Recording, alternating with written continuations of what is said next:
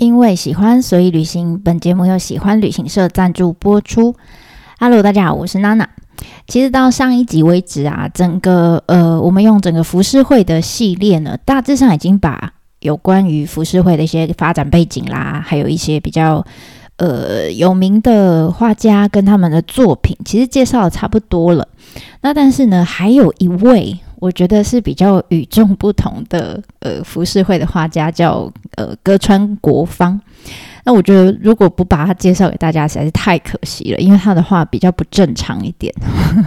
所以如果你是一个比较不正常的人，好喜欢看一些没进京的浮世绘作品的话，或者是你如果是一个猫奴，那最后人物跟他作品应该就是你的菜。所以呢，接下来我打算用大概两集左右的内容，来带着大家一起认识这个人跟他的作品。那因为呃这些内容多少会讲到一些话哈，就是他的作品内容，所以呢。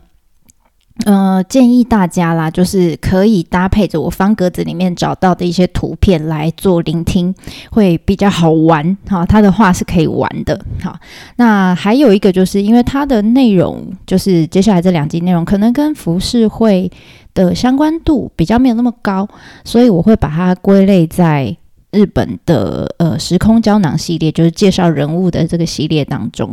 但你们呃这样听下来，其实是没有太大差别跟影响的。好。好，那再介绍歌川国芳哈，我们下面就叫他国芳好了哈。在介绍他的生平呢，还有一些有趣的作品之前，我想要先聊一下他。我刚刚说他比较奇特的特点哈，也就是他是一个猫奴哈，好巧我也是哈，所以赶快把往自己脸上贴金一下哈。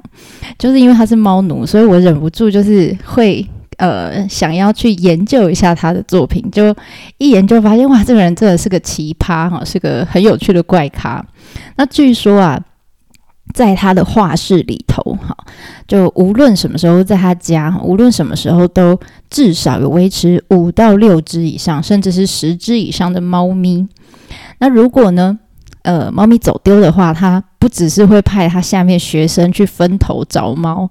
就算哈，就连这个猫咪过世之后，他还会特别把这个猫咪的遗骨哈，就是骨灰送去寺庙，然后当然是请寺庙帮他葬在里面，然后会请呃僧侣帮猫咪取戒名，哈，戒就是呃戒断的戒，戒名其实是本来是呃人在过世以后会帮他们取的一个名字，就他帮猫咪也取了戒名。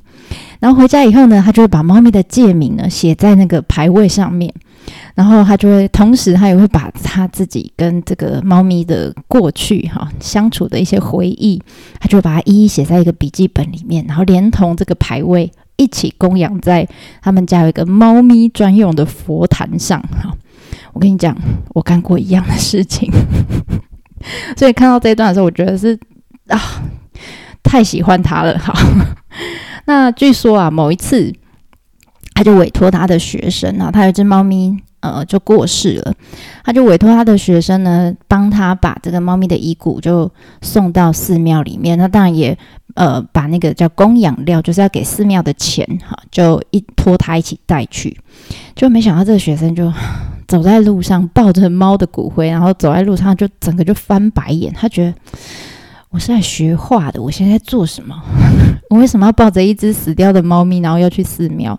这整个事情实在是蠢毙了哈！对于一只嗯，对于一个嗯不是很喜欢猫的人，对猫没有兴趣的人，应该这种想法是蛮正常的。他就想说啊，不过就是一只死掉的猫吗？好，所以呢，这个学生啊，他就在去寺庙的途中，他就把这个猫咪的骨灰就噗就丢到那个雨田川里面。然后他不是身上有那个供养料嘛，有一包钱，哈，他就拿这个钱呢去这个吉原油锅，哈，就是男人的欢乐地，就玩乐了一番。就隔天呢，国方就问起这个学生啊，他说：“哎啊，猫咪的戒名是什么？”啊，就是学生不知道还有这一招啊，不知道原来猫咪去寺庙这样还有戒名可以拿回来，他打不出来哈，所以就只好老实的招了哈。就国芳听到真的是整个就大气的，就呃大骂了这个学生一顿这样。那除此之外呢，其实还有一张图哈，如果你有兴趣的话，可以上我放鸽子。这张图画的是呃，他的就是在国方的整个绘画教室里面，国方是老师哈，然后画的是他在上课的一个很混乱的景象哈。那图里面呢，有一个呃。有有有一个人，他就抱着猫咪哈，一手抱着猫哈，然后他怀里面那只猫呢，跟旁边的猫咪在打架，然后另外一手呢，他就拿着画笔在教学生画画。那在当然你就知道教人的这个猫呃人啊，当然就是国芳嘛，哈，就是他本人。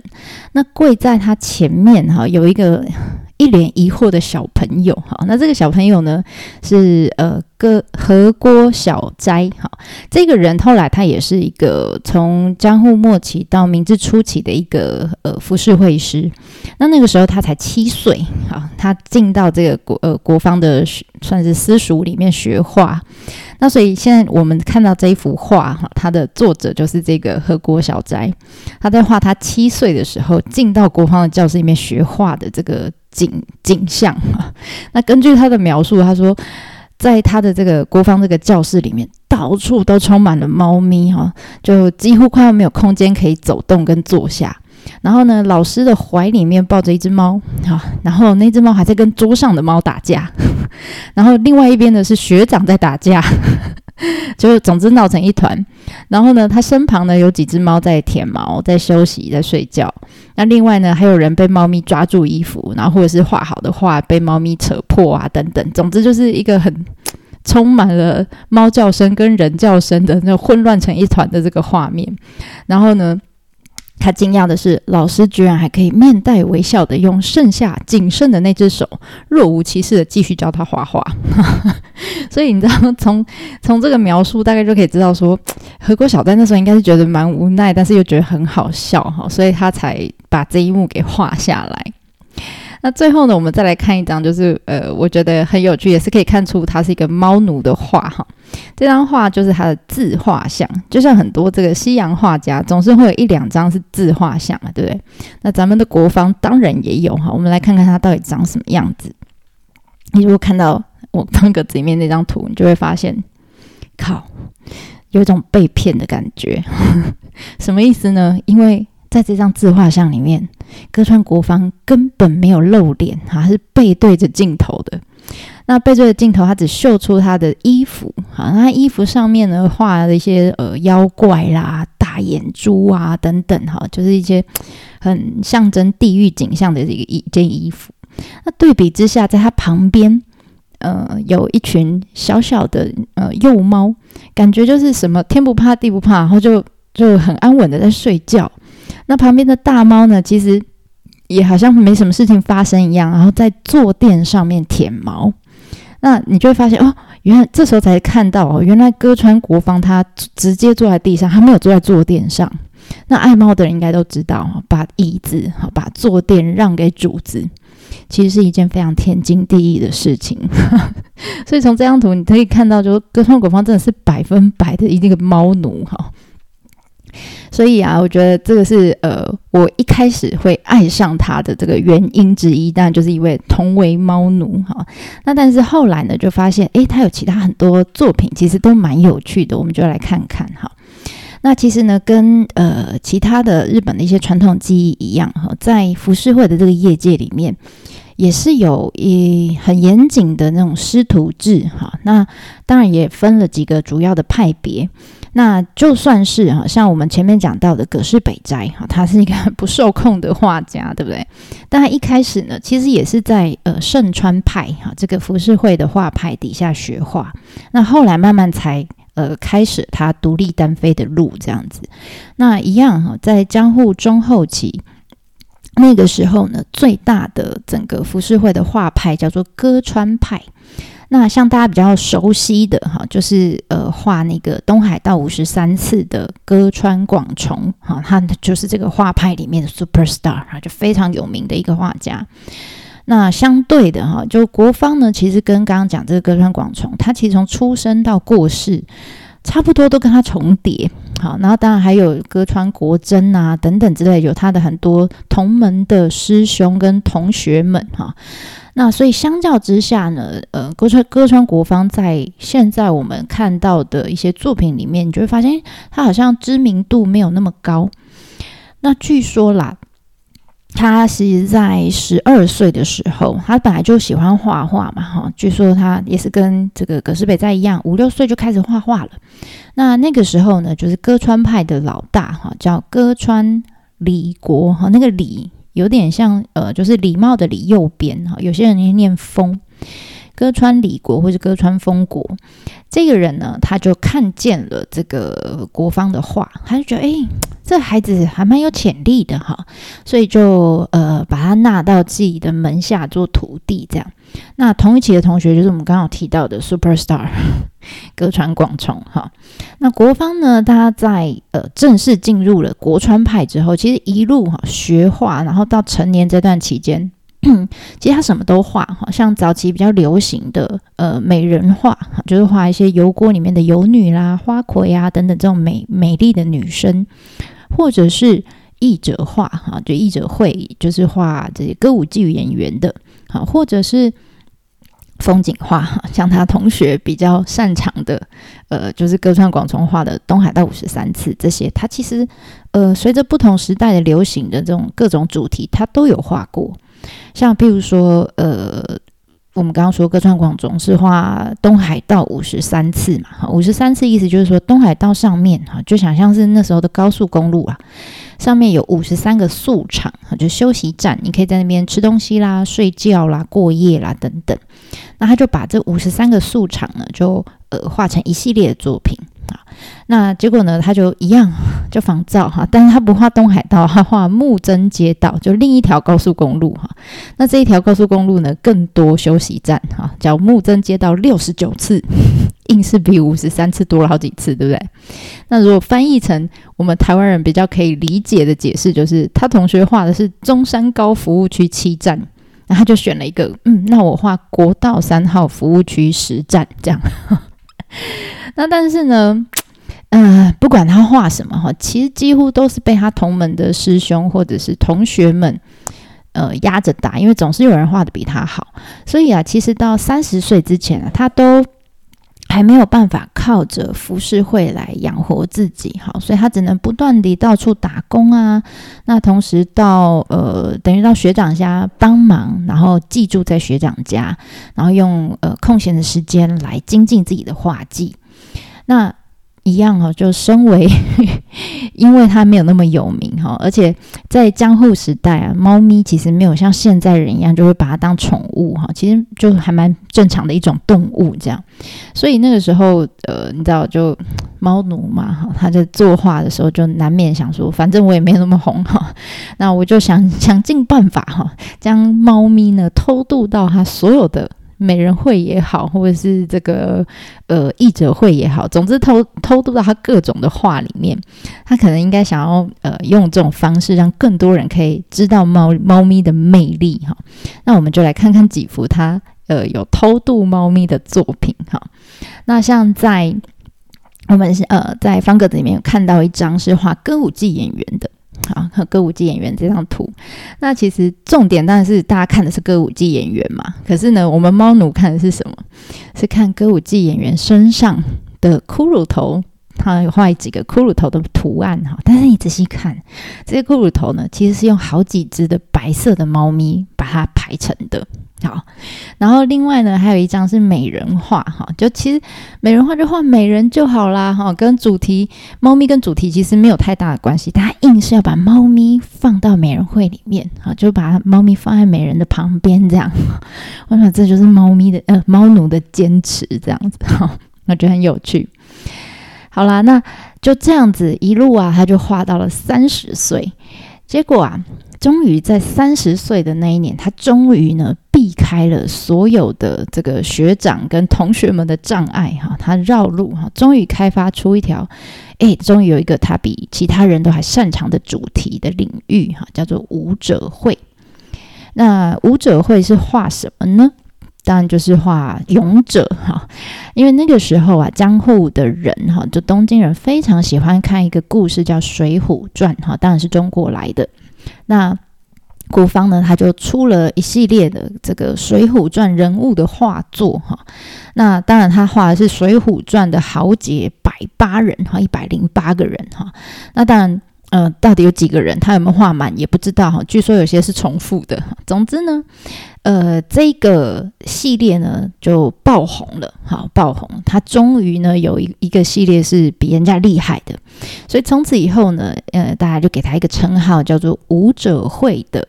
武者哈武武武士的武哈武者会的歌川国芳好给他一个这样的称号，也就是说，大家只要想到武者会，第一个就想到就是歌川国芳哈。那因为啊，那个时候他画的这个呃武者们哈，就这些呃勇士们哈，他们很奇怪，他们身上几乎都有很华丽的刺青。那也因为这样子，反而呢就带动了这个一阵就是江户人刺青的流行，大家都想要去刺青哈。所以如果是那时候你走在江户街头上，看到有人这样恰脸恰红，就是刺刺龙刺凤的啊，就不要以为人家是角头老大或是小混混，人家是艺术爱好者来着，好不好啊？是欣赏服饰会来的哈。是说了，我我觉得我脑中一直不断的浮出他这个怀中抱着一只猫咪，然后拿着笔在画这些很阳刚的这些勇者的这个画面。我不知道为什么就总有一种反差萌的感觉，我觉得蛮有趣的哈。好，那这个是呃，他到三十岁的时候，终于呢走红了。好，终于走红。那时间继续走呢，就你知道，他其实是一个非常充满创意的一个画家。好，然后也是一个怪咖。我说 非常喜欢猫哈，喜欢把猫放到他的画里面。那你知道，呃，当时有他其实跟呃我们前面讲到一个怪咖画家叫葛饰北斋。啊，他其实是知道这个人的哈，而且他觉得这个人实在太怪了，我好喜欢他哈。他就是把葛斯百在当做呃当做是一个偶像一样在崇拜哈。那但是因为他们两个人是不同的画派啊，所以他一直没有机会可以见到葛饰北斋，一直到他四十几岁哈，四十五岁、四十六岁那一年，他终于因为工作的关系哈，就认识了葛饰北斋的弟子好的学生。然后就在他的牵线之下，终于呢，诶，可以跟这个崇拜已久的葛饰北斋见面。那这个时候，葛饰北斋几岁？他已经是八十四岁了。啊，那我在想，正常来说啦，不同画派的的的人，尤其是这个是本来是老师啊，他其实他大可不用回应这个要求哈，可以不用跟国方见面。但我相信他一定有看到一些呃国方的作品是充满创意的哈，他觉得。这个怪咖后劲啊，这个应该将来是非常有所作为的哈，所以他就愿意跟他见面。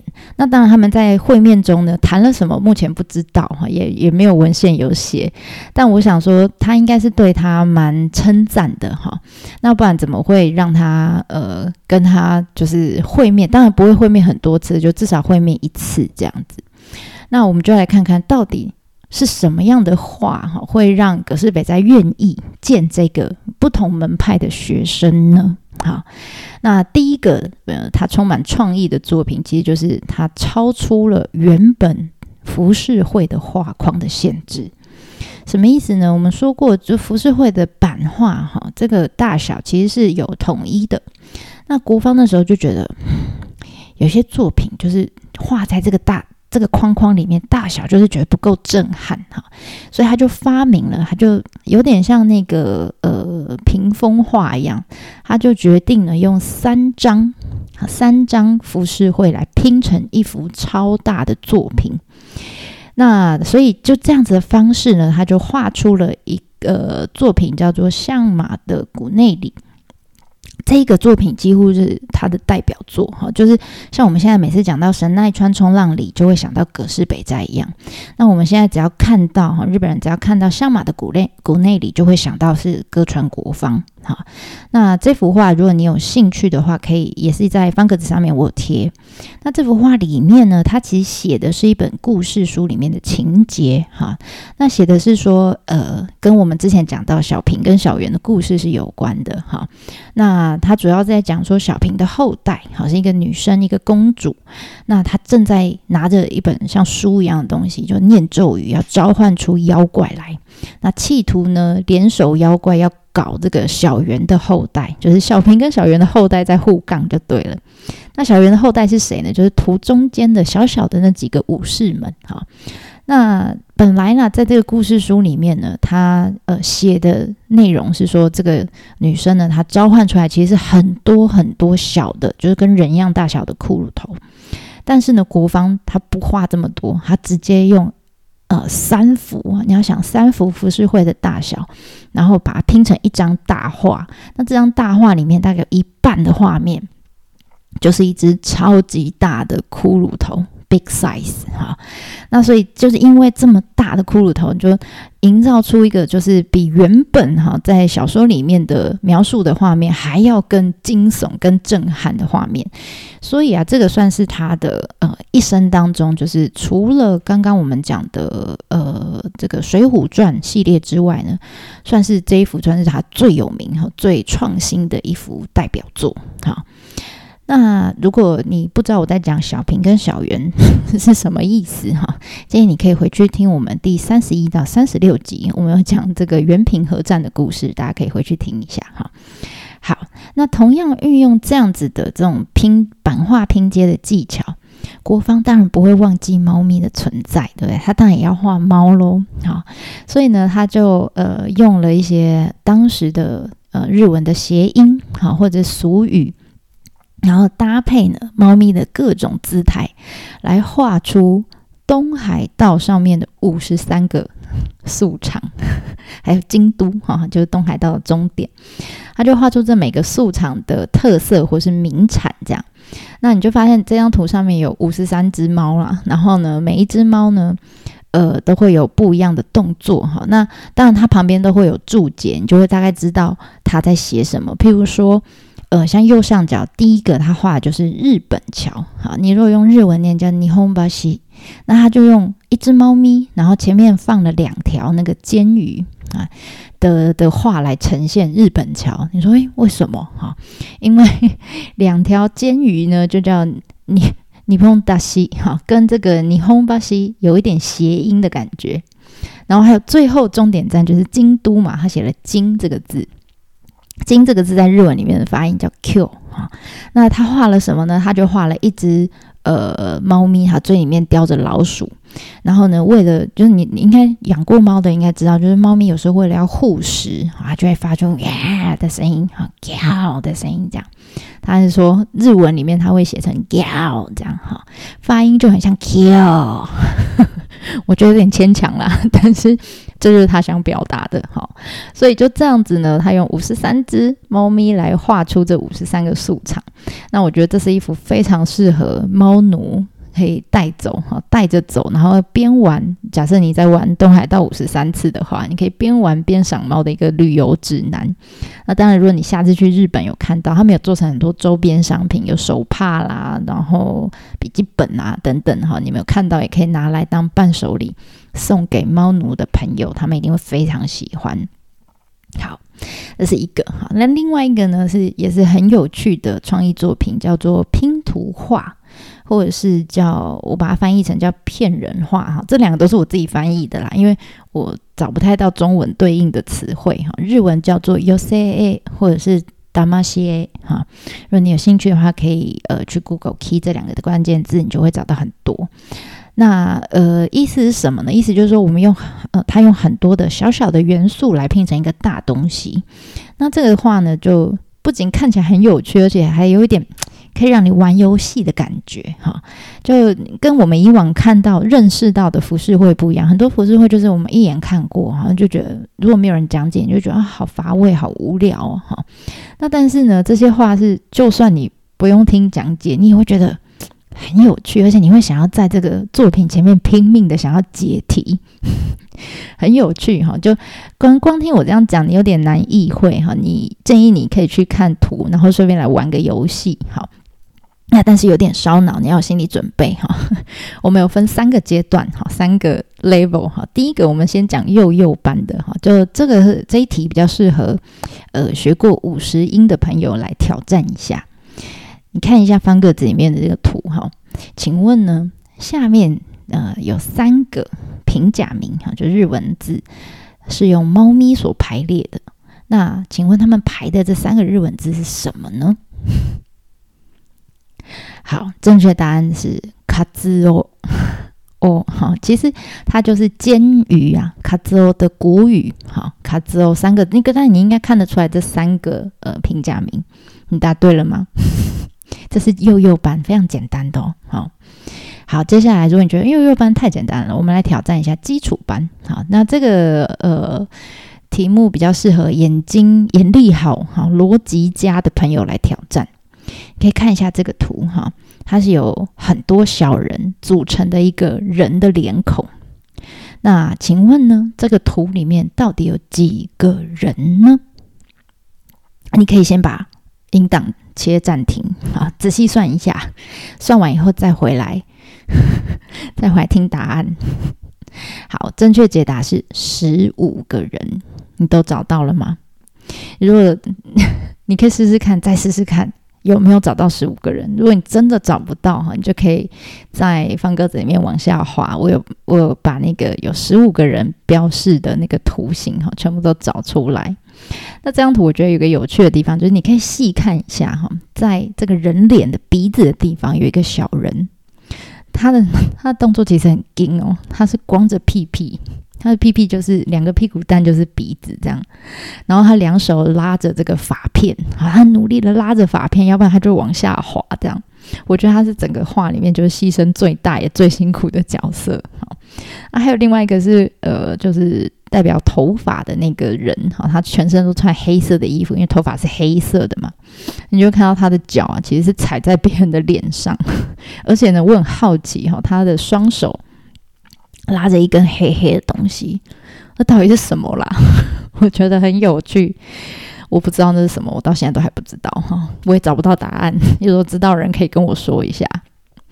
好，然后再来，如果你觉得嗯，十五个人我也找到了，那你可以再接着挑战最后一个，就是进阶班了啊。这个这一张画呢，就比较适合晚上睡不着觉、吃饱太闲的朋友来做挑战哈。也是一样，请问。这个图里面到底有几个人呢？这题很难哦。好，一样你也是可以切暂停哈，去数完以后再回来听答案。好，正确答案是十四个人，你猜对了吗？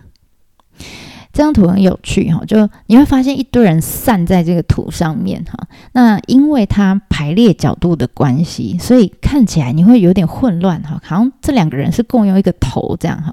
总之呢，你如果认真去算，每一个身体你都算的话，其实看起来像是有三十五个人在图里面，但实际上呢只有十四个人。呃，我看过一个人的 blog，他上面写说，嗯。要算这些人的数量的诀窍，就是算人头的数量就没错了。但偷偷跟你说，我到现在就算是算人头，我也没有正确的算出来过，眼睛超花的啦哈。但我觉得还是蛮有趣的哈，这幅画还是蛮有趣的。那所以这些就提供大家做一个。嗯，休闲咯，哈，做当做一个游戏来玩这样。那我们下一篇呢，再继续来看看郭方到底还有哪些有趣的画作呢？